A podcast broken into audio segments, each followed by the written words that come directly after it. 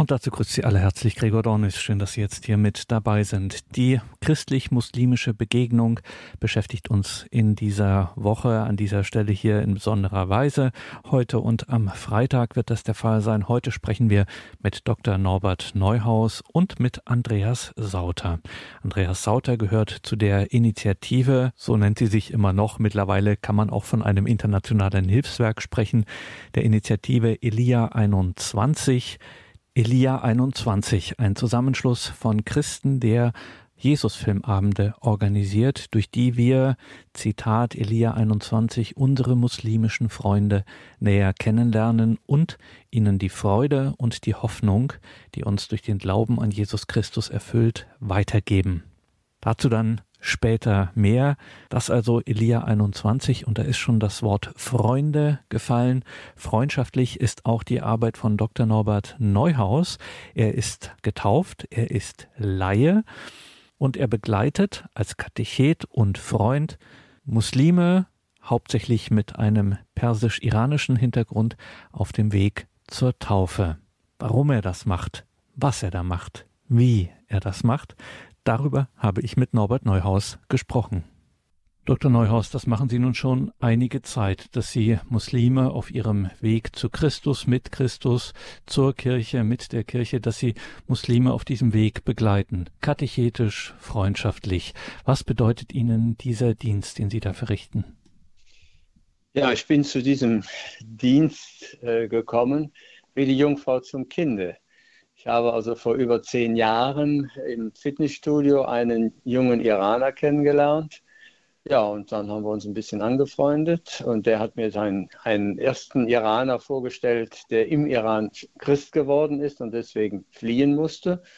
Ja gut, da habe ich mich ein bisschen um sie gekümmert, dass sie also auch entsprechend äh, äh sich integrieren können, dass sie hier die äh, beispielsweise die in der Berufsschule, dass sie vorankamen, dass sie einen Beruf erlernten. Der eine wurde Winzer, der andere hat, äh, ist San Sanitär und Heizung äh, gelernt und ist mittlerweile sogar Techniker und hat jetzt sein eigenes Büro eröffnet. Also Leute, die sich gut dadurch haben integrieren können. Ja, und über diese beiden kam ich dann zunehmend äh, in Kontakt mit anderen, die dann auch Interesse hatten, Christ zu werden, die also äh, nicht im Iran das Christentum kennengelernt haben oder nur kurz kennengelernt haben und deswegen haben fliehen müssen und die dann hier in Deutschland den Weg zur Kirche weitergehen wollen. Ich habe also nie Reklame gemacht, sondern die Leute sind auf mich zugekommen und das war in den letzten zehn Jahren sind es über 200 äh, Muslime aus äh, Iran und auf, aus Afghanistan, die äh, dann die Katechese durchlaufen haben und dann getauft wurden. Und deswegen, um das gleich auch am Anfang zu erwähnen, liegt, wenn man sich jetzt sprachlich bei Ihnen umschaut, zum Beispiel auf Ihrer Website, Yara Nemasi, da äh, bieten Sie hauptsächlich Persisch an, eben weil Sie das so ein bisschen Ihr Schwerpunktland der Iran war. Ja, also Sie können ja die Katechese nicht in mehreren Sprachen gleichzeitig machen. Ähm, also insofern es waren Iraner, die auf mich zukamen, es waren Afghanen. In Afghanistan ist ja ein großer Teil, äh, Afghanistan spricht ja Dari, das ist im Grunde genommen sehr nah am Farsi. Ähm, es ist also eine, die persische Sprache. Ja, und ich habe mich dann so, wie die Leute kamen, darauf konzentriert. Ich selber spreche kein Persisch. Ähm, ich hatte in den Gruppen immer jemanden, der entweder Englisch oder Deutsch konnte, der übersetzen konnte. Und die ganzen Materialien haben wir dann systematisch so aufgebaut, dass sie auf Deutsch und auf Persisch sind, sodass also und dann durchnummeriert, sodass man äh, in der Lage ist, wenn konkrete Fragen da sind, äh, sie so einzugrenzen, dass man sie auch mit einfachen Worten erklären kann. Also mir ging es vor allen Dingen darum, die Materialien so aufzuarbeiten, dass man praktisch fast eine Katechese des Zeigefingers machen kann, nach dem Motto, lies mal das, lies mal jenes. Ähm, das ist so ähnlich wie beim UCAT, äh, wo ja auch viele äh, alles durchnummeriert ist und man am deutschen UCAT ja dann auch, wenn man den, die persische Version des UCAT nimmt, dieselben Nummern hat, sodass man weiß, welch, wo das Problem ist oder wo eine Frage gestellt wird. Und dann kann man manchmal mit Händen und Füßen äh, oder, was auch eine Herausforderung für den Katecheten ist, mit einfachen Worten das Glaubensthema umreißen. Dass man also das nicht zu kompliziert präsentiert, sondern es auf den Kern bringt. Und das ist eine wirkliche Herausforderung. Und darüber müssen wir hier unbedingt auch noch sprechen mit Dr. Norbert Neuhaus, der ehrenamtlich, muss man sagen, ehrenamtlich muslimische Konvertiten betreut, also Menschen, die sich einfach auf den Weg machen mit und zu Christus. Wo Sie das alles im Internet finden, dieses katechetische Angebot, von dem wir gerade sprachen, das finden Sie natürlich in den Details zu dieser Sendung auf horeb.org, liebe Hörerinnen und Hörer, wenn Sie sich dafür interessieren. Ja, Dr. Neuhaus, Sie sind dazu gekommen, so haben Sie es formuliert, wie die Jungfrau zum Kinde. Sie haben das nicht bewusst gewählt, sondern es kam eben auf Sie zu. Das haben Sie zum Anlass genommen oder das war der Anlass, dass sich dadurch, muss man schon auch so sagen, Ihr Leben ganz schön äh, verändert hat in diese Richtung hin. Was haben Sie denn in dieser langen Zeit, die Sie das jetzt machen, gelernt bzw. neu lernen müssen? Ja, zunächst einmal, es ist eine große Herausforderung. Ich habe anfangs die ersten zwei, drei Leute, äh, die hatte ich versucht, in die normale Katechesenstruktur der Dekanate äh, einzubinden. Und da habe ich aber nachher festgestellt, das ist nicht optimal, weil die Leute einmal die deutsche Sprache nicht so genau verstehen. Also sie brauchen immer eine Übersetzung dabei. Dann kommt zweitens hinzu, dass unsere äh, normalen Katechesen, da sind dann Leute drin aus beispielsweise aus Ostdeutschland, die schon mal äh, die sich taufen lassen wollen, und andere, die eben noch nicht gefirmt sind, weil sie heiraten wollen, müssen sie sich aber noch äh, firmen lassen. Ähm, also es ist ein, ein, bunter Strauß von verschiedenen Motivationen, weshalb Leute bei einem Dekanat in die Katechese gehen. Und die Fragestellungen, die die Deutschen haben oder Deutschsprachige, die ja natürlich hier auch allein durch die Sprache und die Kultur viele Dinge automatisch auch verstehen und mitbekommen haben, selbst wenn sie nicht getauft sind, ähm, sind aber andere als die, die die Muslime äh, haben. Also man muss da schon genau hingucken. Äh, manches sieht in der Oberfläche gleich aus, ist aber in Wirklichkeit was anderes. Ich nehme nur mal das Beispiel Sünde. Wenn wir von Sünde reden, sprechen wir von Gut und Böse. Wenn ein Muslim von Sünde redet, dann spricht der spricht nicht von Sünde, der spricht von Haram und Halal. Also das, was Haram ist, was also man meiden soll, und Halal ist das, was man, was okay ist. Und dann gibt es dann noch dazwischen bestimmte Abstufungen. Nur Haram und Halal ist nicht das gleiche Sündenbewusstsein oder nicht der gleiche Sündenbegriff wie im Christentum. Ha Haram und Halal äh, bezieht sich beispielsweise auf Speisen, also Schweinefleisch, das ist ja allgemein bekannt, oder Wein, das ist Haram. Äh, ja, aber das ist ja nicht moralisch schlecht. Moralisch schlecht ist, wenn ich mich betrinke. Ja?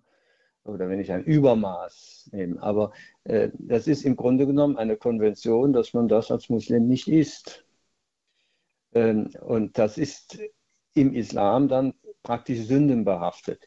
Also man kann, man muss vielleicht den Leuten erstmal auch deutlich machen, äh, das ist so ähnlich wie die Straßenverkehrsordnung. In der Straßenverkehrsordnung ist geregelt, dass eben, wenn die Ampel rot ist, man halten soll.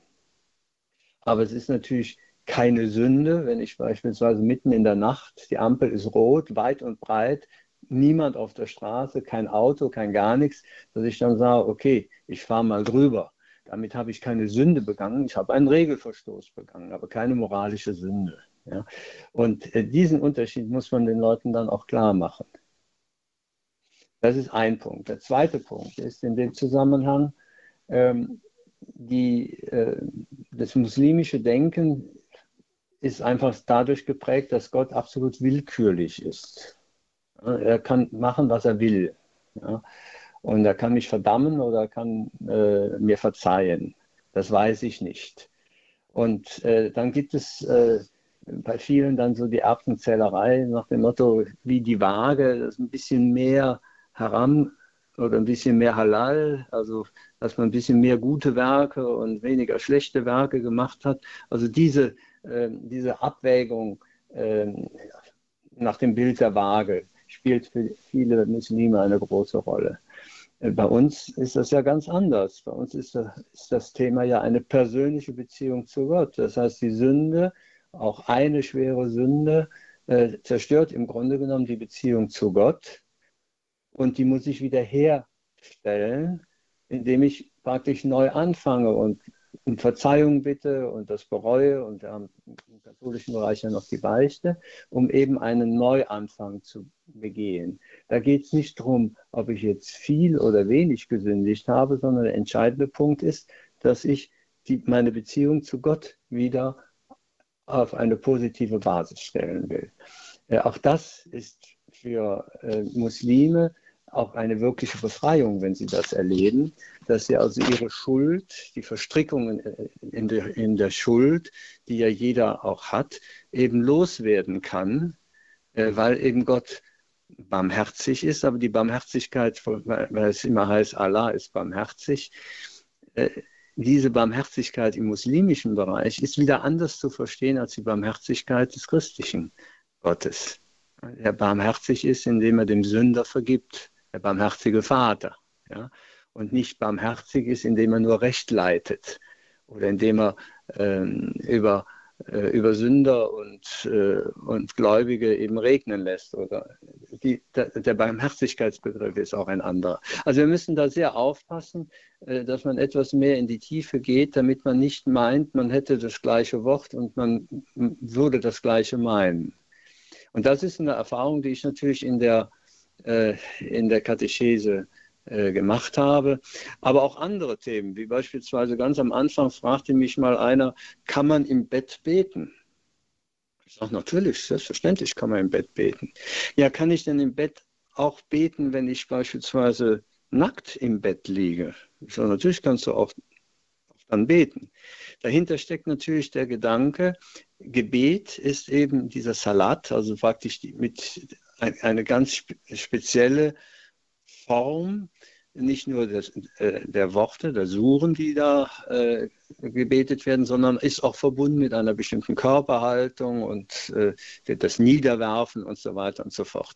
Also wesentlich formalisierter, weil eben die persönliche Beziehung zu Gott im Islam nicht äh, die Rolle spielt, wie sie im Christentum spielt. Das nur als ein, einzelne Beispiele, die man dann herausarbeiten muss, auch äh, mit den Katechumenen, äh, damit man nicht meint, die, ja, man hat es doch gesagt, äh, Sünde oder Barmherzigkeit und so weiter, und das wird dann einfach anders verstanden. Wir sprechen mit Dr. Norbert Neuhaus. Er begleitet Muslime auf dem Weg zum Christentum als Freund, als Katechet tut er das. Und jetzt fragen wir mal katechetisch, Dr. Neuhaus, ähm, welche Fragen äh, tauchen denn so ganz am Anfang äh, so einer Begegnung mit dem christlichen Glauben auf? Was werden Sie da so als erstes gefragt? Ja, das erste Thema ist immer die Dreifaltigkeit. Das, was wir in unserer normalen Katechese immer ein bisschen hinten dran tun, ist für einen Muslim das Erste, was er fragt wie kann Gott einen Sohn haben? Und das, äh, das zu verstehen, was damit gemeint ist, äh, das ist äh, ein ganz wichtiger Punkt, dass das eben nicht sexuell zu verstehen ist, wie beispielsweise ähm, ich Vater von einem Sohn oder einer Tochter sein kann, ja, die eben gezeugt wird mit einer Frau, dass das nicht gemeint ist, wenn wir von Vater, Sohn und Heiliger Geist sprechen. Ich habe also lange darüber nachgedacht, wie man das äh, deutlich machen kann und bin dann auf ein Bild gekommen, äh, was sicherlich wie jedes Bild auch seine Schwächen hat, äh, aber was die Dinge für viele dann sehr klar macht, zumal die äh, Iraner sowieso sehr poetisch äh, in ihrem Denken sind. Ich habe das Beispiel eines Wasserfalls gebracht. Also die Quelle ist der Vater, das Wasser ist der Heilige Geist ja, und wenn jetzt, beziehungsweise die Liebe Gottes, ja, wer ist der Gegenstand der Liebe Gottes, der unendlichen Liebe Gottes? Sind es wir? Ist es die Welt? Aber wir sind doch eigentlich wie eine Tasse. Wir sind endlich. Die Liebe, das, die ist im 0, nichts voll, wenn ich also diese Tasse in den Wasserfall hineinreiche. Und der Rest der Liebe verpufft die dann irgendwo, verschwindet die oder was ist damit? Und wenn man dieses Beispiel nimmt, dann kommt man zum Ergebnis, also der Vater ist die Quelle, das Wasser ist ja, die Liebe Gottes, der Heilige Geist. Und es muss dann einen unendlichen See geben, der eben diese Liebe aufnimmt. Das ist der Sohn. Und der Sohn gibt die Liebe zurück zum Vater, sodass wir den Kreislauf innerhalb der heiligsten Dreifaltigkeit haben. Es ist also ein Gott. Äh, es ist alles innerhalb eines Gottes. So, dann gibt es innerhalb Gottes, gibt es eben ein schenkendes Prinzip, das ist der Vater, und es gibt ein empfangendes Prinzip, das ist der Sohn. Und der Sohn ist, wie wir, wir nennen das Sohn, weil der Sohn hat alles vom Vater, hat nichts aus sich selber heraus. Ja. Das ist eine Erläuterung, äh, die dann die Muslime sehr schnell auch aufnehmen und begreifen. Also danach habe ich eigentlich kaum Probleme gehabt, äh, das Thema Dreifaltigkeit mit ihnen weiter zu vertiefen. Und dass sie einfach intuitiv verstanden haben, es ist ein Gott, der aber im Grunde genommen drei Dimensionen hat. Das schenkende Prinzip, das empfangende Prinzip und das Prinzip der Liebe. Und das hilft uns vielleicht auch, äh, die wir zwar an unsere normalen Formeln gewohnt sind, die wir vielleicht aber teilweise nicht mehr ganz so richtig verstehen. Das wäre jetzt gleich meine nächste Frage gewesen, ob Ihnen das äh, auch so gegangen ist, dass Sie über diese Beschäftigung als oder diese Herausforderung, ja, diese große Herausforderung einer solchen äh, katechetischen Aufgabe dann auch selber nochmal ganz neu zum Glauben gefunden haben und zu wesentlichen Glaubensinhalten. Ja, wir sind im Laufe dieser Katechese auch durch die Fragen die gestellt worden sind und dann die Herausforderung, wie sagst du es am besten, wie erklärst du es am besten, äh, sind mir viele Dinge auch sehr viel klarer geworden, über die ich mir vorher gar keine großen Gedanken gemacht habe, die ich einfach mit übernommen habe, weil wir das eben von klein auf äh, gewohnt waren, dass man das so sagt. Aber äh, die Katechese stellt schon eine deutliche Herausforderung dar, die eigenen Grundlagen des Glaubens und das, wie man das darstellt, doch nochmal zu hinterfragen. Also mir ist das auch schon mal aufgegangen. Äh, da hatte ein Freund von mir eine chinesische äh, Freundin und er wollte doch, dass sie den Glauben ein bisschen näher kennenlernt. Und dann bin ich mit ihr dann auch in eine Kirche gegangen. Und dann haben wir dann Marienfigur, Marienaltar äh, waren wir da und dann habe ich dann erklärt, also Jungfrauengeburt und so weiter. Die Chinesin war sehr nett und sehr höflich aber ich habe mir nachher gesagt, mein Gott, die hat ja überhaupt keinen Zugang zu diesen Dingen. Ähm, was wird die jetzt denken? Äh, wie verrückt sind denn da die Christen? Warum glauben die denn da? Was, was ist denn da? Ja? Und ähm, bei den Muslimen haben wir natürlich es manchmal leichter, weil beispielsweise Maria und auch die Jungfrauengeburt Mariens bezogen auf Jesu ist für sie klar. Das ist also das haben sie von klein auf auch mitbekommen. Nur eben, Jesus ist ein Prophet, aber nicht äh, der Sohn Gottes. Und also deswegen, ist, jede Katechese mit Leuten, die mit dem Glauben nichts zu tun haben, ist eine, eine schöne Herausforderung an einen selber, erstmal sich klar zu machen, wo sind ja, was glaube ich eigentlich und wie kann ich es erklären, damit das Ganze ja auch sinnvoll ist? Denn äh, so hat ja Papst Benedikt auch gesagt, der Glaube widerspricht nicht der Vernunft. Aber nicht alles, was vernünftig ist, ist zu glauben. Und insofern war für mich eine sehr gute äh, Herausforderung und ich muss wirklich sagen, ich habe davon als erster profitiert. Und dann fragen wir Sie mal, Dr. Neuhaus, weil Sie das Ganze, diese Katechesen natürlich auch nicht im luftleeren Raum irgendwie halten, sondern das ist immer verbunden natürlich mit Gebetszeiten, mit einem Zusammensein und äh, ein wesentlicher Teil ist eben auch zum Beispiel während dieser Zeit, dass man auch mit so einem Kirchenraum vertraut macht, überhaupt mit diesem ja für katholische Christen doch so wesentlichen, das ist ja ein Glaubensgegenstand, die Kirche. Ähm, und ich könnte mir gut vorstellen, dass das auch eine ziemliche Herausforderung sein kann, äh, jungen Menschen auf dem Weg zur Taufe, die aus einer anderen monotheistischen Religion herkommen, äh, dieses äh, als Glaubensgeheimnis auch nochmal vertraut zu machen, dahin zu führen. Ja gut, das ist gerade der katholische Glaube hat ja den großen Vorteil, dass er ja nicht nur verkopft ist, sondern auch die Sinne mit einbezieht.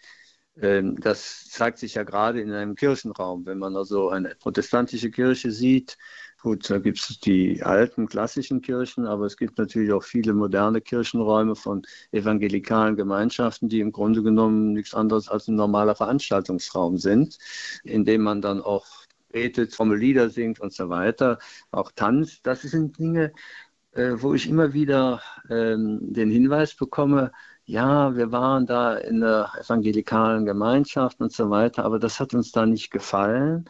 Äh, da fehlt eben das Kontemplative, da fehlt eben die Gottesverehrung in einer Art, wie wir sie im, halt in der katholischen Messe haben oder auch, äh, die wir in, es haben in der Kirche, wo der Tabernakel da ist. Und dass man also hier wirklich die Anwesenheit Jesu Christi in den Hostien äh, zum Anlass nehmen kann, sich vor den Tabernakel zu knien, zu setzen, zu stehen, wie auch immer, um mit dem Herrn unmittelbar zu sprechen. Und das kann, bietet natürlich keine evangelische Kirche und das bietet auch keine Moschee. Dann, wenn man den Kirchenraum dann erläutert, was man in einer katholischen Kirche sieht, den Kreuzweg, äh, dann kann man über das Leiden Christi dann auch direkt sprechen, die verschiedenen Stationen, äh, wie uns das äh, bewegt oder äh, der Marienaltar, dann die anderen Statuen der Heiligen, die Heiligenverehrung, die Engel. Ja, alle, der Kirchenraum, der katholische Kirchenraum ist ja voll von vielen Zeichen und Symbolen und gleichzeitig auch Hinweisen, die, an denen man den Glauben dann auch wirklich festmachen kann und erläutern kann. Und insofern ist das eine sehr anschauliche Katechese, ähm, die von den jungen Leuten auch dankbar angenommen wird, weil sie damit, sie haben etwas, was sie anpacken können, was sie begreifen können. Und die Iraner und die Afghanen, soweit sie eben äh, persischsprachig sind, sind in der Regel ja Schiiten. Und die Schiiten haben einen ganz anderen Bezug auch zum Leid, äh, sie haben auch einen ganz anderen Bezug zur Sinnlichkeit als die Sunniten.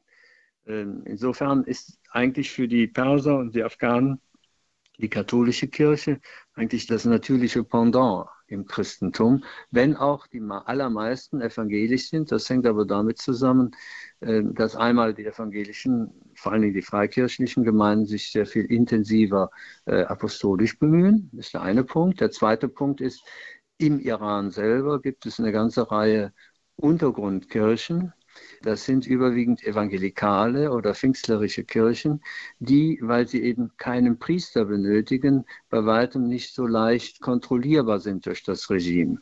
Die katholische Kirche, die ja eine Priesterkirche auch ist, das heißt, wir brauchen für die Sakramente die Priester, hat beispielsweise das Problem, die chaldäische Kirche, die ja mit Rom uniert ist, ähm, dass alle ihre Priester keine iranischen Staatsangehörigen sind und die müssen alle zwei, drei Monate müssen die ihren Aufenthalt verlängern und wenn sie dann irgendwelche Dinge tun, wie beispielsweise Mission unter den Muslimen und das wird bekannt, äh, ja, dann kriegen sie den Aufenthalt nicht mehr verlängert und haben sie auszureisen.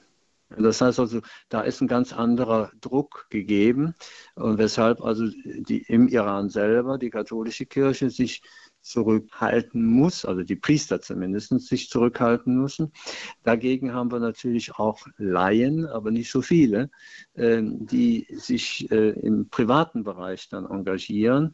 Aber es ist mit einem großen äh, Risiko verbunden. Wenn die Hauskirchen aufliegen und man war dann dabei, äh, dann äh, hat man seine Zukunft äh, schon entsprechend äh, belastet. Das heißt also, das Regime reagiert also brutalst äh, auf äh, den Besuch von Hauskirchen.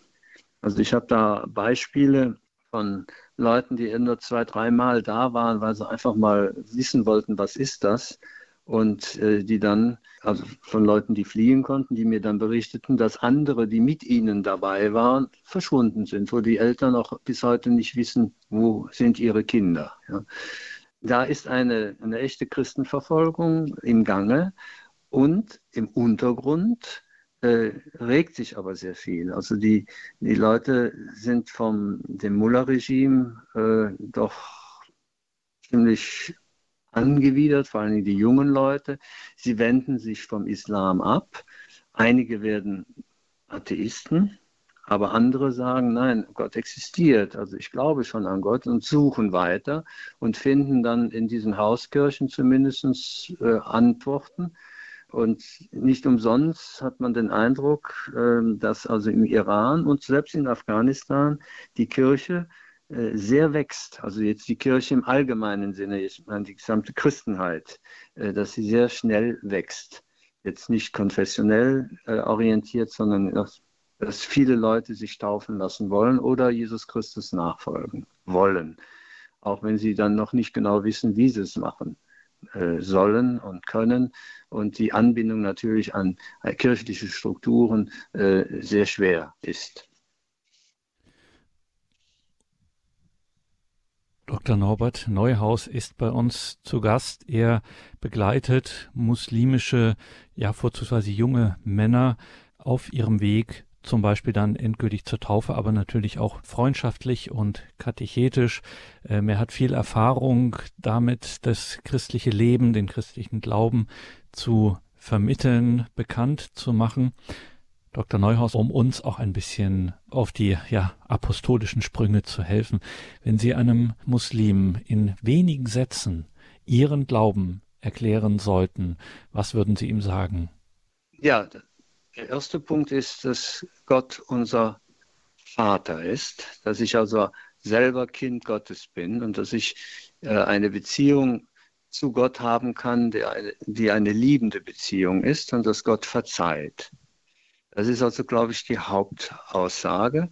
Und dass Gott uns in Jesus Christus so nahe gekommen ist, ähm, dass wir durch Jesus Christus die Brücke zurück zum Vater haben und dass wir zur Familie Gottes gehören, indem wir Jesus Christus nachfolgen. Aber das sind die zwei wichtigsten Punkte, die für, auch für einen Muslim von Bedeutung sind, denn sie haben ein anderes Gottesbild, Gott ist ja der Mann oder eine Person, vor der man Furcht haben muss. Strafende Gott spielt eine große Rolle und dem man sich unterwerfen muss. Also die, äh, der Gedanke, dass wir zur Familie Gottes gehören und dass wir in diesen Kreislauf der göttlichen Liebe zwischen Vater, Sohn, durch den Heiligen Geist dass wir in diesen Kreislauf hineinkommen können, schon in unvollkommener Art und Weise in dieser Welt und dann in vollkommener Form, wenn wir im Himmel sind. Das ist für sie etwas ganz Neues und äh, ja, auch Anziehendes. Ich kann mir gut vorstellen, Dr. Neuhaus, dass bei den vielen Wegen, die Sie so begleitet haben, dass da durchaus viele Episoden auch dabei sind, die einem nochmal besonders in Erinnerung bleiben, ohne dass wir jetzt hier irgendwelche Privatsphären oder ähnliches äh, verletzen. Aber gibt es vielleicht so eine besondere Episode, die Sie teilen können, an die Sie sich besonders und auch gern erinnern? Ja gut, das sind verschiedenste Themen. Einmal äh, sind es Themen, wie diese Menschen teilweise auch missverstanden werden. Ich habe ein Beispiel einer, einer jungen Frau, äh, die wirklich im Gefängnis war und vieles erlebt hat, die sogar in der Todeszelle war und dann aber freikam wie durch ein Wunder. Und äh, als sie dann beim Bundesamt interviewt wurde, ähm, hatte sie dann gesagt, dass sie, so wurde es übersetzt, sie hat ein Buch gelesen. Ja, so wurde das vom Übersetzer übersetzt, ja. Und dann hieß es ja, ein Buch gelesen, das ist ja gut und schön, ja. Und jedenfalls das Bundesamt hatte eine negative Entscheidung getroffen. als ich dann das sah, und dann habe ich sie gefragt, was ist das denn für ein Buch? Weil die sagen Kitab, das Buch, ja. Äh, ja, das ist die Bibel, das Neue Testament, das haben wir gemeinsam gelesen. Dann habe ich mich sofort hingesetzt und habe geschrieben, dem Bundesamt geschrieben, dass also hier wohl ein Übersetzungsfehler vorliegt. Sie hat das Neue Testament, haben sie gelesen, und damit bekam der ganze Vortrag einen ganz anderen Sinn. Und das Ergebnis war dann, das war das einzige Mal, wo das Bundesamt von sich aus ohne Gerichtsurteil die Entscheidung verändert hat ins Positive hinein. Das ist so ein Beispiel mal. Ein zweites Beispiel, was mich sehr beeindruckt hatte, war das, es war ein junger Iraner, der auch schon mal in Deutschland war. Den hatte ich da auch mal kennengelernt, ist dann wieder zurück und äh, hatte bei mir an einer Katechese teilgenommen, aber er war, als er zurückging, noch nicht so richtig überzeugt. Also Gottheit Jesu Christi oder so, das war noch nicht so weit. Aber es arbeitete an ihm und schließlich wollte er wieder nach Deutschland kommen, um eben den Weg zum Christentum fortzusetzen. Er ist geflohen, er ist also aus dem Iran geflohen und versuchte dann mehrmals nach Deutschland zu kommen und ja, jedenfalls, es hatte nie geklappt. Am Flughafen wurde er immer wieder aufgehalten und zurückgeschickt, beziehungsweise er ist weggelaufen. Und dann hat er mir gesagt, so, ich versuche es jetzt noch einmal. Und hatte mir den Tag gesagt, wann das war. Und ich war zufällig in Paris äh, an diesem Tag und ähm, besuchte einen Freund. Und äh, dann habe ich ihm gesagt, so, ich, ich möchte jetzt noch in die Rue du Bac gehen. Also Rüdibak, das ist äh, der Ort, wo die Mutter Gottes 1830 erschienen ist. La Medaille Miraculeuse, also die wundersame Medaille. Ist vielen sicherlich ein Begriff. Und ich habe in der Kirche dann gebetet, 20 Minuten intensiv. Ich wusste nicht, wann der Junge dann jetzt endlich äh, seinen Flug hat.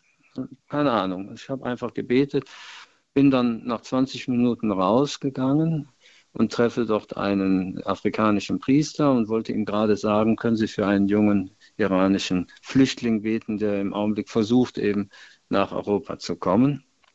Und in dem Augenblick läutet bei mir das Telefon, ich bekomme ein SMS, ich sitze im Flugzeug.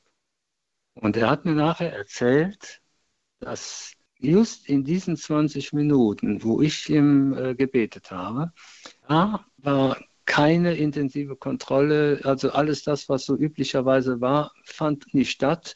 Er hat nur sein Ticket gezeigt bei der Stewardess und wurde, konnte ins Flugzeug gehen, äh, ohne weitere Kontrollen, da ich ihm dann nachher gesagt habe, der Himmel will, dass du in Deutschland bist. Das war für mich also wohl mit das Beeindruckendste und das war auch für ihn dann der entscheidende Kick auch dann zu sagen, jawohl, ich glaube. Ich glaube, also Gott hat in seiner Vorsehung hier gewirkt. Wir haben andere Beispiele davon. Also beispielsweise einer, der im Iran eigentlich mehr zufällig in die Mühlen hineinkam. Er hatte, äh, war ziemlich depressiv aufgrund von Problemen bei der Arbeit. Und dann hat ihm einer ein, äh, einen USB-Stick gegeben äh, mit Predigten eines äh, iranischen protestantischen Pfarrers, der sehr bekannt war, und sagt, hör dir das mal an, vielleicht hilft es dir. Und er hatte dann dummerweise diesen Stick einmal vergessen im Auto, das war ein Firmenwagen, und ein anderer hat das dann mitbekommen, was das war, und hat es der Sicherheit gegeben. Ja, und dann kam er auf einmal in, wurde er zum Chef gerufen, äh, die Sicherheitsleute kamen schon, und er hat dann gemerkt, jetzt wird es brenzlig für mich und ist dann geflohen. Er war noch kein Christ, sondern hatte eben nur diesen Stick und ein paar, paar dieser Vorträge gehört. Er ist geflohen, dann in die Türkei. Und in der Türkei wusste er nicht mehr weiter. Und dann sagt er eines Abends, so Jesus, du hast mich jetzt in diese Situation gebracht. Jetzt hilf mir auch, dass ich hier rauskomme. Und am nächsten Morgen kam der Schlepper und gab ihm ein Flugticket und einen entsprechenden Pass, um nach Deutschland zu kommen. Das war dann für ihn auch der entscheidende Punkt. Ich habe also intensiv gebetet, jetzt hilf mir und die Hilfe kam auch prompt.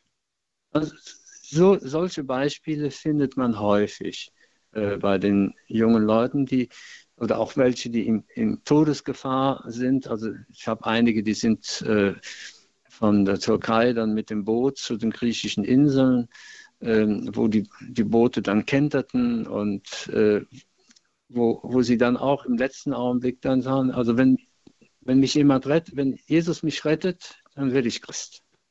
Das sind so Beispiele. Es gibt aber auch andere, die hierhin aus anderen Gründen nach Deutschland gekommen sind, äh, die äh, politische Verfolgungen hatten, die an Demonstrationen teilgenommen hatten und so weiter und deswegen fliehen mussten. Also bei der ersten Katechese, die ich hielt, da waren so zehn Leute.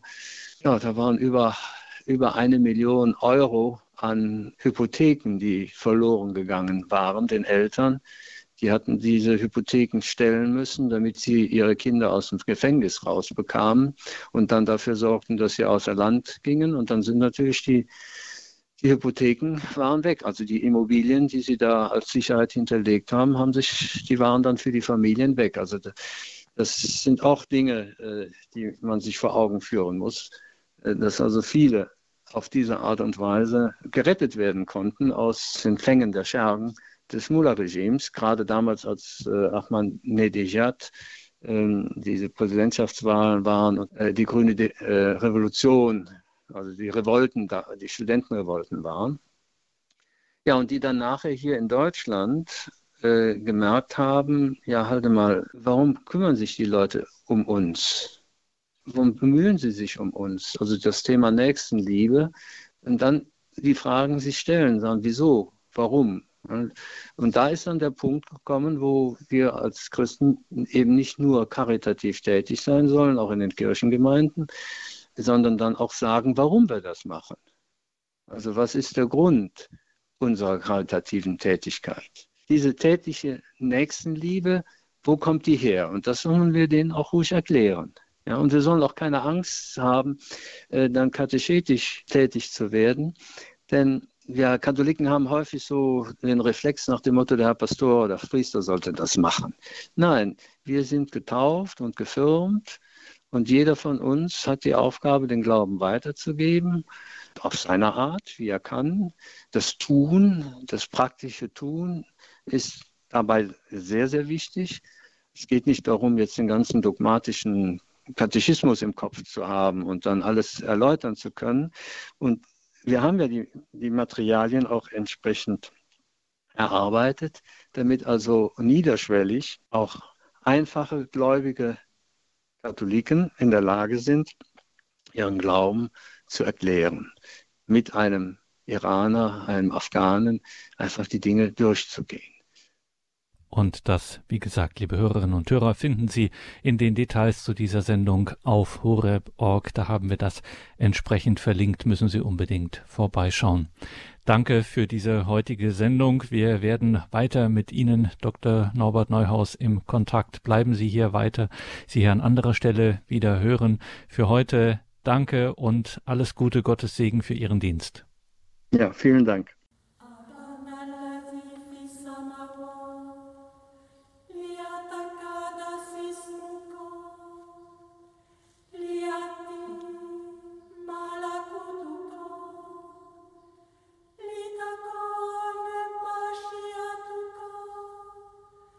Ungewohnte, erhabene Klänge an dieser Stelle in der Credo-Sendung. Ein arabisch gesungenes, gebetetes Vater unser. Willkommen zurück in dieser Sendung, sagt Gregor Dornis. Wir sprechen über die Begegnung von Muslimen und Christen. Eben waren wir im Gespräch mit Dr. Norbert Neuhaus. Seine Website Yaranemasi, Freunde des Messias, sollten Sie auf jeden Fall anschauen. Haben wir verlinkt in den Details zu dieser Sendung auf horeb.org. Und wir haben auch einen Link auf elia21.org in diesen Details zur Sendung. Elia21, ein Zusammenschluss von Christen, der Jesus-Filmabende organisiert, durch die, Zitat, wir unsere muslimischen Freunde näher kennenlernen und ihnen die Freude und die Hoffnung, die uns durch den Glauben an Jesus Christus erfüllt, weitergeben. Eine Erfolgsgeschichte, die jetzt in das fünfte Jahr geht, dieser Initiative Elia 21. maßgeblich verbunden mit dem Namen Andreas Sauter, dem ersten Vorsitzenden dieses christlichen Missionswerkes.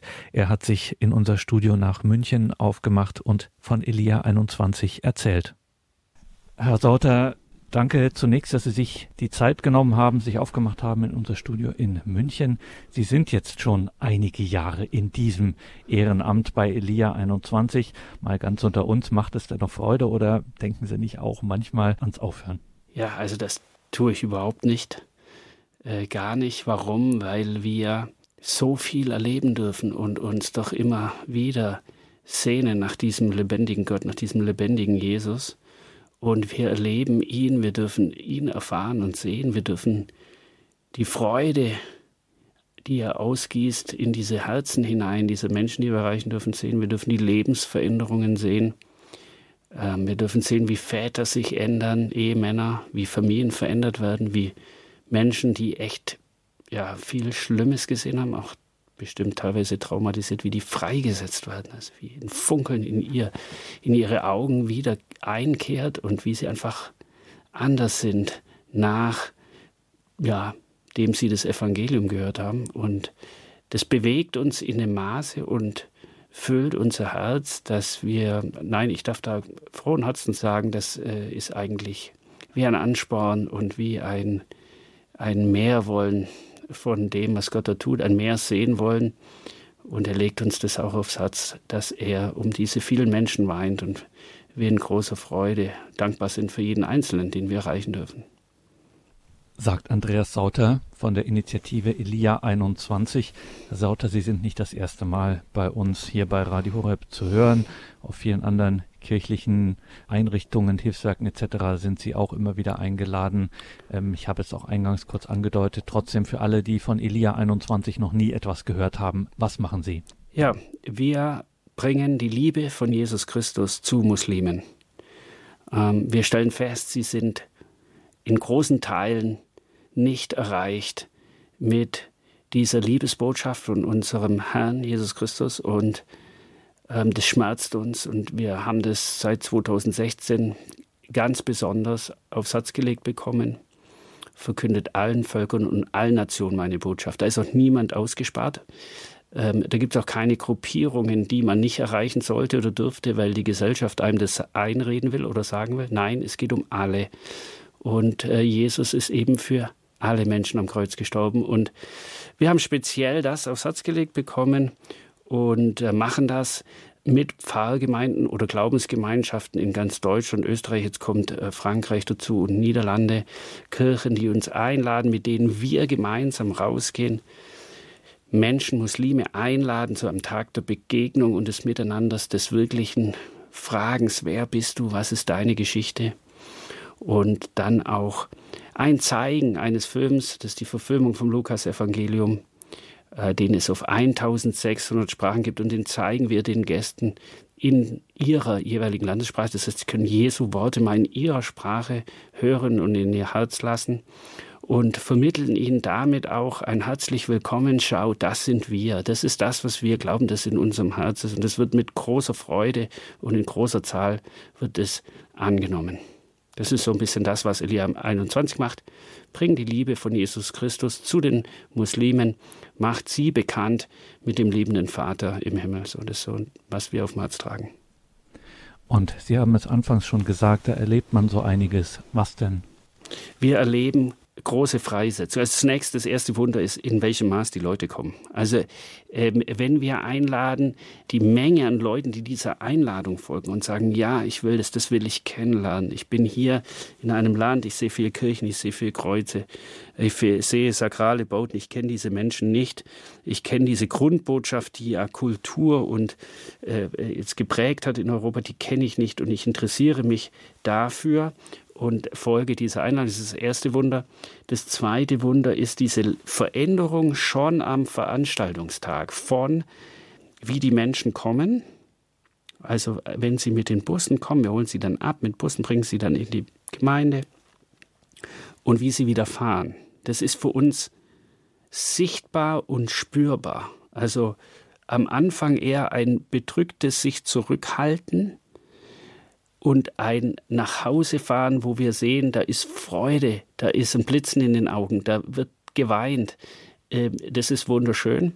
Und dann sehen wir natürlich auch echte individuelle Lebensveränderung, teilweise von traumatisierten Menschen, die befreit werden. Ähm, wir sehen, dass der Herr uns als Missionswerk Menschen schickt, die echte Wunder haben in ihrem Leben, also wo Christus sich offenbart hat in einer Art und Weise, die schon besonders ist. Ich sage mal, da könnte man echt Bücher drüber schreiben. Also wir reden über wirklich Visionen und Träume, wirkliche Wunder, die da entstanden sind in den Leben unserer Missionare. Das erleben wir. Äh, wir erleben, wie ganze neue Glaubensgemeinschaften entstehen. Also ich gebe ein Beispiel, wir haben jetzt während Corona uns überlegt, wie können wir die Menschen erreichen und trotzdem natürlich äh, diese Restriktionen, die uns auferlegt wurden, einhalten. Und wir haben dann entschieden, dass wir in den privaten Raum einladen, also Missionare von uns oder von Pfarrgemeinden laden einzelne Familien zu sich nach Hause ein, verbringen Zeit, versuchen die Menschen zu lieben und ernst wahrzunehmen im Herzen, in die Liebe Christi zu zeigen und dann aber auch den, ja, Essen dann auch miteinander und dann auch den Jesusfilm zeigen, eben im privaten Umfeld. Und wir erleben allein, dass aus drei dieser kleinen äh, Minifilmabende in Chemnitz ein ganzer neuer arabischer Gottesdienst entstanden ist, der, ich glaube, mit 20 oder 25 äh, Menschen, die da jetzt sich direkt äh, angemeldet haben. Und also das bringt erstaunliche Frucht. Und ähm, da ist eine erstaunliche Freude dran, wie diese neuen Gruppen sich dann zusammentun. Müssen Sie sich vorstellen, unsere Leute waren jetzt in Augsburg unterwegs und haben dort äh, Leute aus dem Iran kennengelernt, die mit Jesus unterwegs waren. Und die Frage war, naja, wie habt ihr denn in den christlichen Glauben gefunden? Und da haben die erzählt, dass sie von anderen Persern eingeladen wurden und dann äh, haben wir danach äh, nachgehakt, nachgefragt, sind eingeladen worden in eine Kirche und die Perser haben gesagt, kommt, ihr müsst es erleben. Und wir haben festgestellt, dass diejenigen, die diese Einladung ausgesprochen haben, das war die erste Frucht eines Einsatzes von uns. Das war also die erste Gruppe, die in die Nacharbeit gegangen ist und auch in die Taufe dann. Und die haben sofort weiter den Menschen von Christus erzählt, haben ihre Landsleute eingeladen. Also man merkt schon, das ist eine zweite und dritte ähm, Riege von Erreichten bilden sich schon Gemeinschaften äh, draus. Das ist ganz wunderbar. Sagt Andreas Sauter von der Initiative Elia 21. Sprechen wir in dieser Sendung drüber, machen jetzt eine kurze Musik und dann erfahren wir mehr.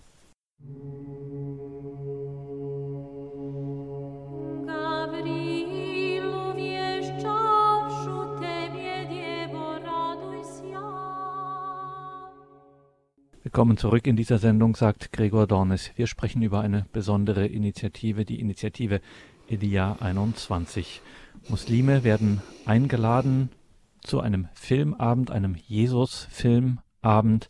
Das ist im Grunde schon äh, das, was hauptsächlich passiert. Und ja, da passiert an so einem Abend einiges, wenn dann in Gemeinden oder eben in private Räume eingeladen wird. Es kommen viele Menschen zu Ihnen, Herr Sauter. Sie kommen mit, wenn es sich in der Regel ja um Menschen handelt, die hier als Geflüchtete hergekommen sind. Das sind größtenteils heftige bis heftigste Schicksale und Erfahrungen. Auch allemal Erfahrungen, die Grund genug sind, äh, überhaupt niemandem mehr zu vertrauen. Und dann erleben Sie als Elia 21 an Ihren Abenden, wie Menschen tatsächlich zutiefst berührt werden. Es fließen Tränen, man umarmt sich, es wird gedankt, es wird ums Gebet gebeten. Was passiert da an so einem Abend? Im Tiefen glaube ich fest daran, das ist auch unser Gebet. Also zunächst, dass wir nur Fischer sind, Werkzeuge in den Händen Gottes als Team, dass also der Herr durch uns durchstrahlt dass wir also durchlässige Gefäße werden und sie in der Begegnung mit uns also Jesus irgendwo sehen und spüren, seine Liebe wahrnehmen. Ja? Und der Film dient letztendlich dazu, dass auch unser Gebet, dass sie nachher heimfahren und sagen, jetzt weiß ich, warum die anders sind. Wir waren in einem Einsatz, da kamen die Leute hinterher auf uns zu und hatten, sie haben uns gesagt, wir sind, seit wir hier sind, so noch nicht geliebt worden. Und wenn wir dann sie darauf ansprechen, sagen sie uns, ähm, Wisst ihr, aus unserer Kultur, wir kennen das immer so als Kuhhandel. Also gibst du das, bekomme ich das. Und bekomme ich das, musst du das geben. Und es ist immer so ein, so ein Basarverhalten. Ja? Aber dass sich unkonditioniert, also ohne was zurückzuwollen, sich zu verschenken und auszugießen, das ist ihnen fremd und es öffnet aber ihr Herz. Und es lässt sie im Herzen aufschalten mit der Frage, warum machen die das? Warum sind die so? Das kennen wir nicht aus unserer Kultur, aus unseren Ländern. Und wir sehen sie zutiefst berührt. Im tiefsten glauben wir aber, dass durch den Film, das ist ja im Grunde die Verfilmung des Lukas-Evangeliums, dass sie das erste Mal in Berührung kommen mit dieser Wahrheit und sie diese Wahrheit, also das ist, das ist in sich wahr, dass sie in dieser Berührung einfach zutiefst bewegt sind. Das sehen wir dann als Herzensanrührung. Das ist wie ein Becher, ein Kelch der Wahrheit, von dem sie das erste Mal trinken und das berührt sie tief, diese Begegnung mit uns und mit dieser Botschaft. Also wir glauben, äh, dass der Herr letztendlich das alles macht und dass unser liebender Gott diese Menschen einfach erreichen will und er um sie weint und, und sie zu seinem Vaterherz ziehen will. Und wir dürfen da nur Handwerk, wir dürfen nur Werkzeuge eigentlich sein in seinen Händen. Aber, aber das, das wirklich tief im Herz berühren, das kommt durch ihn, durch den Film und hoffentlich auch durch die Liebe, die wir diesen Menschen zeigen dürfen. Am Anfang haben Sie gesagt, dass es auch und vor allem Ihr Gebet da eine Rolle spielt oder eine Bedeutung hat, auch für den, ich sage es mal so in Anführungszeichen, Erfolg Ihrer Arbeit. Müssen Sie noch mal genauer erklären, welche Rolle da das Gebet äh, für und an so einem Abend spielt? Ja, wir glauben, Gebet ist zentral und das wichtigste Fundament, auf dem allem steht.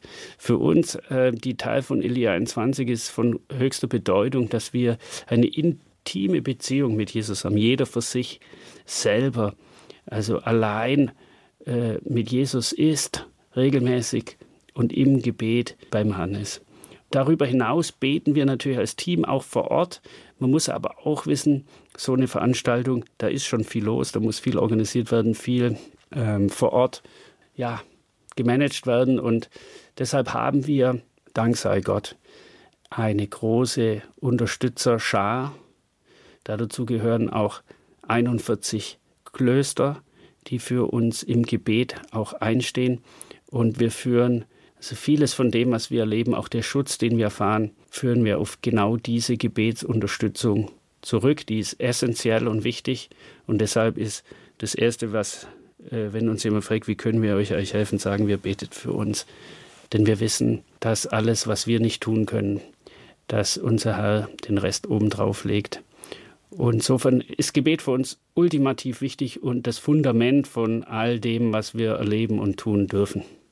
Und jetzt muss man dazu sagen, um das an dieser Stelle auch nochmal ins Spiel zu bringen, ganz nebenbei, so als Nebenwirkung des Ganzen, äh, findet hier auch ein konfessionsverbindendes äh, Gebetsleben statt. Sie sind äh, überkonfessionell. Ja, ja, also es genau. ist nicht, Idea 21 ist keine rein katholische Initiative zum Beispiel. Richtig wir sind schon so zusammengerufen worden. Und ich sage das bewusst zusammengerufen worden. Ich habe als Unternehmensberater gelernt, Prozesse mir anzuschauen, sie zu prüfen, sie zu messen, sie zu verändern, diese Veränderung zu messen und das zu managen. Ich sage Ihnen, wir haben seit wir, seit 2016, wir haben von alledem nichts selber gemacht. Die meisten und wichtigen äh, Weggabelungen waren alle schon da. Das heißt, wir sind wir fühlen uns, wie wenn wir nur hinterher dackeln und ähm, einfach dem Herrn hinterherlaufen. Ähm, das sind wirklich große kausale Zusammenhänge, die wir gar nicht managen können. Und die waren alle da. Und die waren schon so da, dass wir überkonfessionell zusammengestellt wurden. Also da wurden Leute gerufen aus allen Denominationen und so hat sich auch diese ganz eigene Spiritualität entwickelt, die nicht verändern will, die keine Agenda hat, ähm, außer dass wir im dienen wollen, die sagt, wir wollen Jesus zentriert sein. Das heißt, wir schauen nicht aufeinander, sondern wir sind auf den Knien und schauen gemeinsam auf ihn. Und da entwickelt sich eine ganz besondere Schönheit des Miteinanders, die zunächst sich füreinander interessiert und ein offenes Herz hat, zu sagen, wie lebst du deine Spiritualität, wie darf ich das erfahren? Und wir haben in diesen vier Jahren jetzt sind wir immer mehr zu der Erkenntnis gekommen, dass für uns und das, was wir erfahren, der Herr um diese unerreichten Menschen weint, weil niemand auf sie zugeht. Und es gibt eine zweite Komponente und die ist, er segnet Einheit. Und das äh, dürfen wir erleben. Die Initiative Elia 21 lädt ein zu einem Filmabend in Kirchengemeinden, in privaten Räumen. Deutschlandweit finden solche Abende statt, wo ein Film gezeigt wird, ein Jesusfilm. Bei uns ist Andreas Sauter von Elia 21. Herr Sauter, dieser Film, dieser Jesusfilm ist eine amerikanische Produktion. Er würde vielen mutmaße ich mal, die den aus unserem Kulturkreis sehen, die würden den vielleicht gar nicht so spektakulär finden. Es mit verhältnismäßig schlichten äh, Mitteln produziert. Ähm, mancher kritische Ästhet würde sogar sagen, das ist ganz schön kitschig vielleicht, aber trotzdem dieser Film bewegt ungemein. Ähm, was ist das Geheimnis? Was löst das aus? Ja, das Geheimnis ist, dass das Gottes Wort ist. Und zwar einfach mal so, wie er im Evangelium steht. Und das ist ja das Schöne, dass die Kraft aus dieser Wahrheit kommt und nicht aus einem Effekt oder aus einer besonderen Kameraführung oder weil die Kostüme so toll sind oder man bekannte Schauspieler verwendet hat, sondern das ist alles da gar nicht drin. Es ist einfach Gottes Wort und es entfaltet diese Kraft der Wahrheit und der Erkenntnis der Wahrheit. Das, das heißt, um es zum Verständnis noch mal, äh, zum Verständnis auch nochmal zu sagen, hier ist also das Lukas-Evangelium ist hier quasi in Anführungszeichen eins zu eins in Film umgesetzt. Das ist so, richtig. Das ist auch das Schöne für uns, weil wir den Film zeigen, dann wissen wir, dass die Menschen gerade einmal das Evangelium ähm, nach Lukas komplett gehört haben. Das ist auch super spannend, weil wir viele Gäste haben, die natürlich noch nie äh, in Berührung kamen mit dieser Botschaft ähm, und da vielleicht auch in großen Teilen vieles Falsches verstanden haben oder ein falsches Verständnis über die christliche Botschaft haben, es einfach nie kennengelernt haben und auch viel Falsches darüber gelernt haben. Und das Schöne ist ja dran, dass diese Sprachen verfügbar sind, diese 1600 Sprachen. Ähm, also synchronisiert in diesen vielen Sprachen. Und so kann ich jemand auf, aus Afghanistan dieses Lukas-Evangelium auf Dari zeigen und es kommt ganz anders in sein Herz. Also ich muss Ihnen sagen, mir geht es genauso. Also für mich ist was anderes, wenn ich Lobpreis mache in Deutsch, wie wenn ich Lobpreis auf Englisch mache. Und ich habe da eine, eine, andere Intimität hinein äh, und auch ein anderes Verständnis, das heißt eine andere Herzöffnung. Und das ist auch die Besonderheit des Films. Der wird ja, ich glaube, bis vor letzt, zwei Jahren ist die letzte Sprache äh, übersetzt worden. Das ist Dasanaj. Das ist ein Stamm in Nordkenia, sind Nomaden, sprechen 30.000 Leute. Also auf dieser Granularität ist diese Übersetzung inzwischen bald weit. Elia 21, Jesus zu den Menschen bringen, Jesus zu Muslimen bringen. Die Initiative Elia 21 geht in Gemeinden, geht zu Menschen auch im privaten Umfeld und ermöglicht Abende, genauer, es geht los mit einem Filmabend, einem Jesus-Film, authentisches Lukas-Evangelium verfilmt. In den unterschiedlichsten Sprachen ist dieser Film verfügbar und er berührt Menschen, die Begegnung berührt mit den Missionaren von Elia 21, die dann dort auch mit vor Ort sind, selber Zeugnis geben von ihrer Begegnung mit Jesus. Bei uns ist Andreas Sauter von Elia 21. Wir haben schon viel Bewegendes gehört. Wir müssen nochmal pragmatisch werden. Wenn ich also jetzt sage, ja, bei mir vor Ort, in meiner Region, in meiner Gemeinde wäre das auch eine tolle Sache und äh, hier würden auch Menschen kommen, wenn wir so einen Abend machen. In Ihrem Newsletter liest man dann oft von einer sogenannten Nacharbeit. Menschen, die also an so einem Abend berührt werden, die zu Gast waren und dann sagen, ich möchte wiederkommen, ich möchte mehr erfahren, was auch immer, und dann kommen Sie zu einer Nacharbeit. Was ist denn das? Ja, wir haben natürlich, wir haben unbedingt die Dringlichkeit, dass wenn die Menschen wiederkommen, dass wir ihnen auch begegnen. Also dass die nicht irgendwo dann an der Kirche klopfen und keiner ist da. Ähm, und dass wir sie da aufnehmen und abholen. Das war für uns echt ein Prozess, wo wir lernen dürfen. Und was ist da am Anfang wichtig? Die brauchen nicht sofort Lehre, die brauchen nicht sofort ähm, den Bibelkurs, sondern die brauchen Beziehung und Liebe wenn es also ein Forum gibt, wo die Menschen mal andocken können, wo sie mal Hallo sagen können, wo man mal eine Tasse Tee trinkt und sagt, hey, wie geht's dir? Was ist passiert in deinem Leben? Was ist deine Hoffnung? Wenn das mal da ist, dann haben wir gesagt, wir brauchen jetzt was Einfaches, was Pragmatisches, wo man keine Ausbildung dafür braucht, um diese Menschen weiterzuführen und zu begleiten. Und wir nennen das Bibelentdeckerstudium, das ist eigentlich ganz einfach. Ähm, müssen Sie sich vorstellen, das ist wie ein kleiner Bibelkreis, den man bildet. Und dort werden einfach vordefinierte Passagen äh, aus der Bibel werden in der Gruppe gelesen. Und da gibt es ein Arbeits, äh, also in, auch in der Fremdsprache. Und da gibt es ein Arbeitsblatt und da sind, glaube ich, so fünf, sechs Fragen drauf. Und es beginnt so mit so Fragen wie, okay, was sagt uns, was hat Gott eigentlich in dieser Bibelstelle gesagt?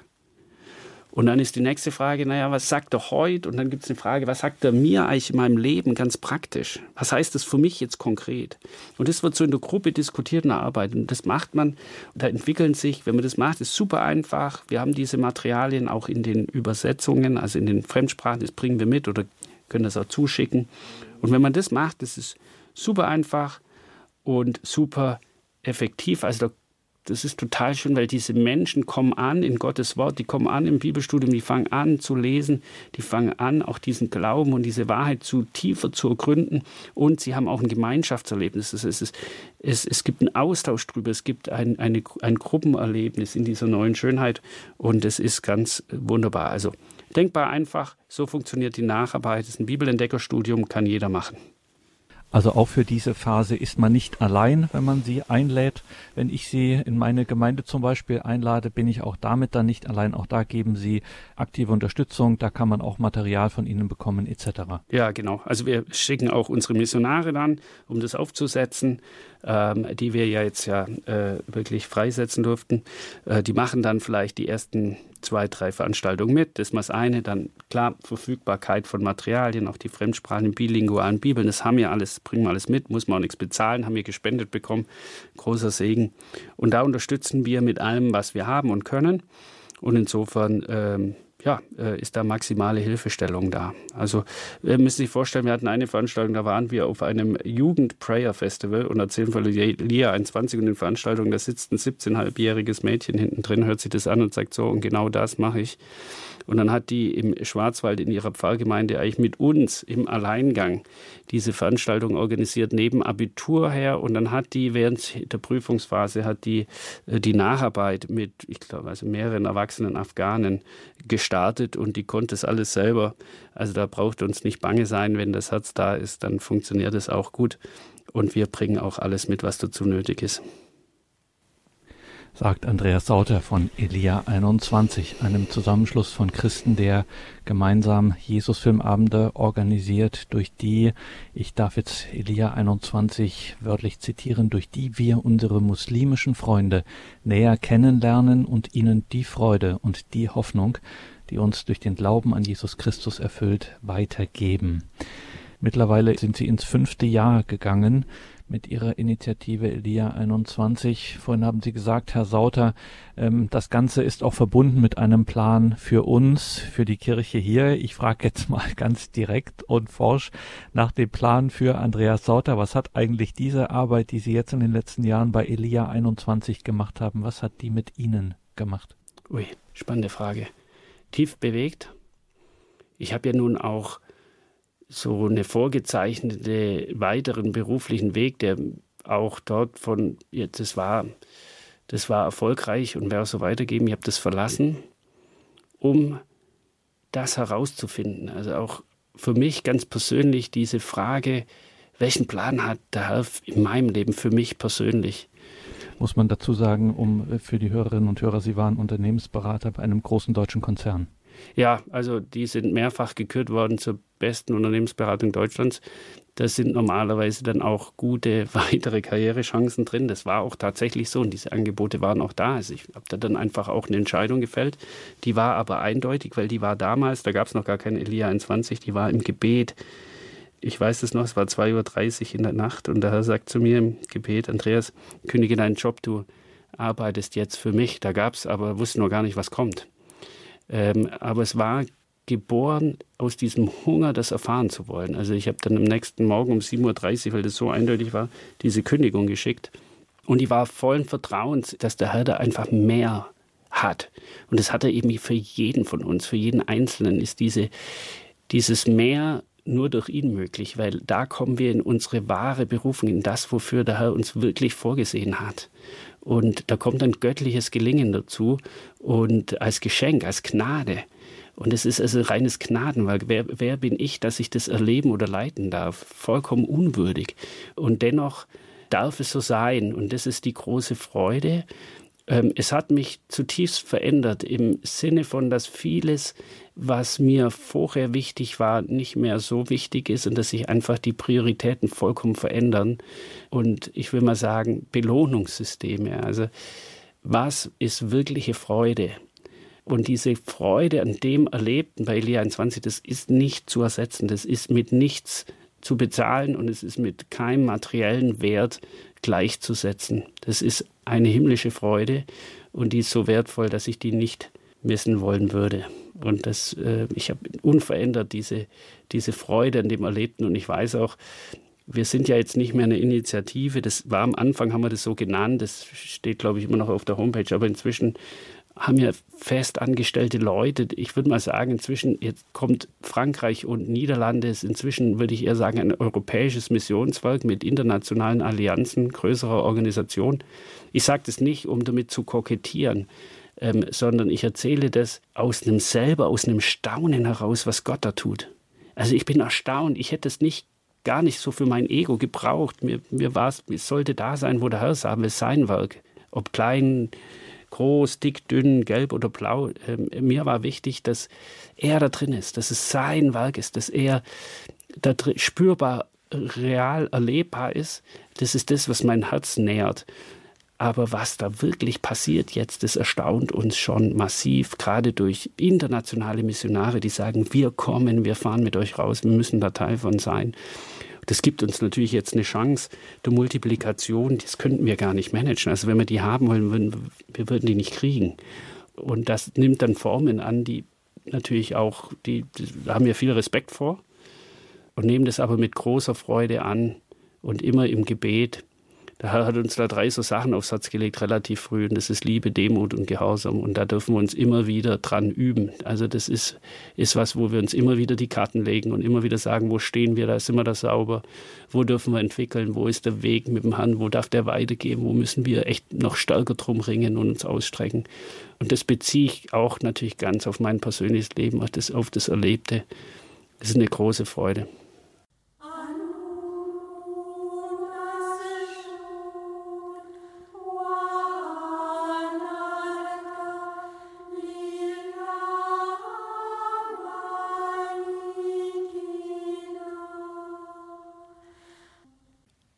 elia21.org. Elia mit J und mit H am Ende 21.org haben wir in den Details zu dieser Sendung verlinkt, liebe Hörerinnen und Hörer. Ich sag's nochmal, wenn Sie also jetzt neugierig geworden sind, darüber nachdenken, vielleicht Elia 21 auch mal zu sich in Ihre Gemeinde oder in Ihr Umfeld, wie auch immer, einzuladen. Herzliche Einladung, mal auf die Homepage elia21.org zu schauen und sich da nähere Infos zu holen, einfach einen Eindruck zu gewinnen.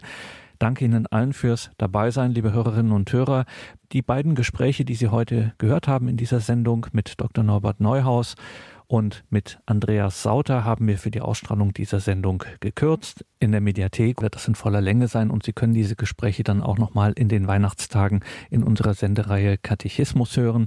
Kleiner Programmtipp auch noch auf den kommenden Freitag. Wir wiederholen besondere Programmhöhepunkte des ausgehenden Jahres.